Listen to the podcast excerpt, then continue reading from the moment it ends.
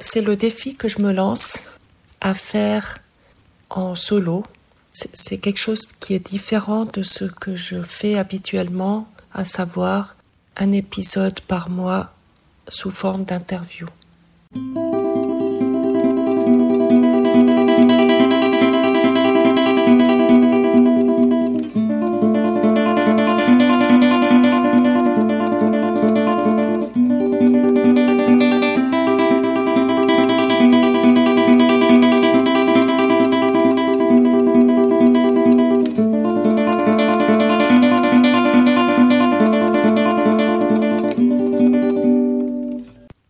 La situation à laquelle je me trouve, c'est en 2018, le 23 octobre, un jour où on doit prendre la décision de débrancher mon fils suite à une tentative de transplantation cardiaque.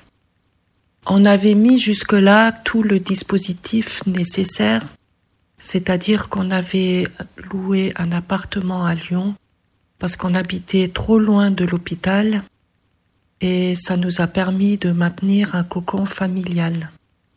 Jusque-là, Raoul, mon fils, avait toujours passé entre les gouttes. Sa cardiopathie n'avait pas été décelée pendant la grossesse. Il a eu trois opérations à cœur ouvert et à chaque fois, il a pu s'en sortir. Et du coup, pour nous, c'était, euh, on était assez convaincus qu'il allait s'en sortir. Sauf que malheureusement, ça ne s'est pas passé comme ça. Et donc, cette décision de débrancher, forcément, on s'est senti perdu. Je n'ai pas de mots pour dire ce que je ressentais. Il y avait comme un vide en moi et en même temps, on savait que Raoul nous avait dit C'est ma dernière tentative, sinon je ne veux plus vivre. Donc c'est cette phrase qui nous a guidés dans cette décision de le débrancher. Et puis donc voilà, ces 17 ans, tout d'un coup, ça prend fin.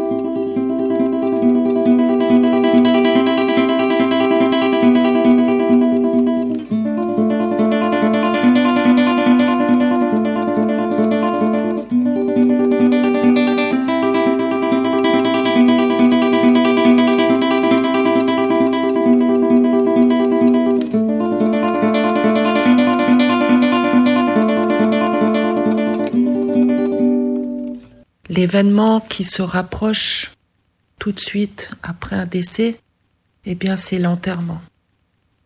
Et l'enterrement très vite, c'est assez fou, mais très vite on doit aller dans du concret, dans de l'organisation, dans la paperasserie.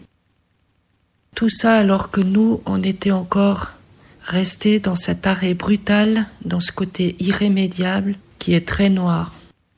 Notre tête avait déjà de la peine à digérer tout ça. Et donc c'est vrai que c'était plutôt brutal comme euh, réveil, si on peut, on peut dire comme ça. Mais très vite, pour moi, c'était évident que je voulais porter le cercueil et lui faire un hommage. Parce que pour moi, le symbole de l'avoir porté depuis le début, j'avais besoin de fermer cette porte en le portant jusqu'au bout.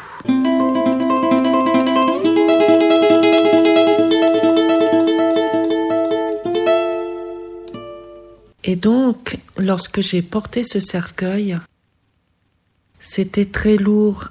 Je m'appuyais euh, sur les dossiers des bancs le long de l'allée. Pourtant, on était six.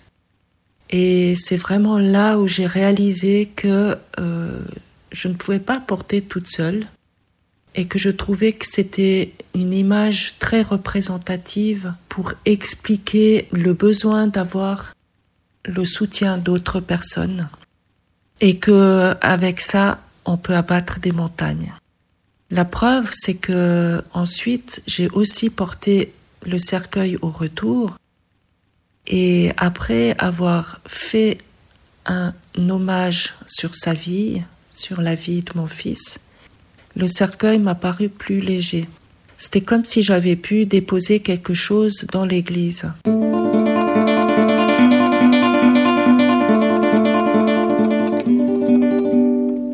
Fils a toujours pu compter sur moi et j'avais besoin de lui prouver jusqu'au bout qu'il pouvait compter sur moi.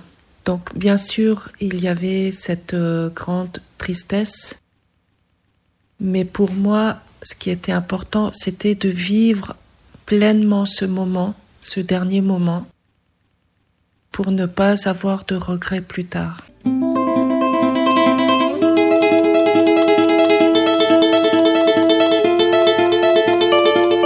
Et du coup, porter mon enfant jusqu'au bout, même si je sais qu'on a des croyances en tant que maman proche qu'on arrive à se débrouiller toute seule, eh bien cette histoire m'a démontré qu'il est primordial de demander de l'aide autour de soi pour pouvoir faire des choses encore plus grandes.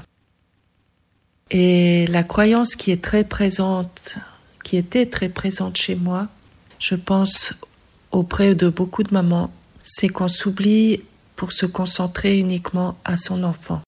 Parce que sinon, on a cette culpabilité de pas assez bien faire. Et ça, j'ai réussi à, à le renverser.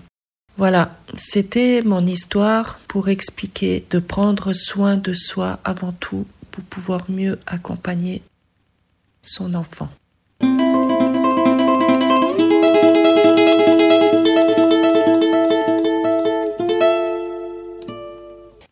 Et si vous souhaitez apporter votre expérience, un témoignage, n'hésitez pas, écrivez-moi en message privé. Prenez contact avec moi et je me ferai un plaisir de vous accueillir.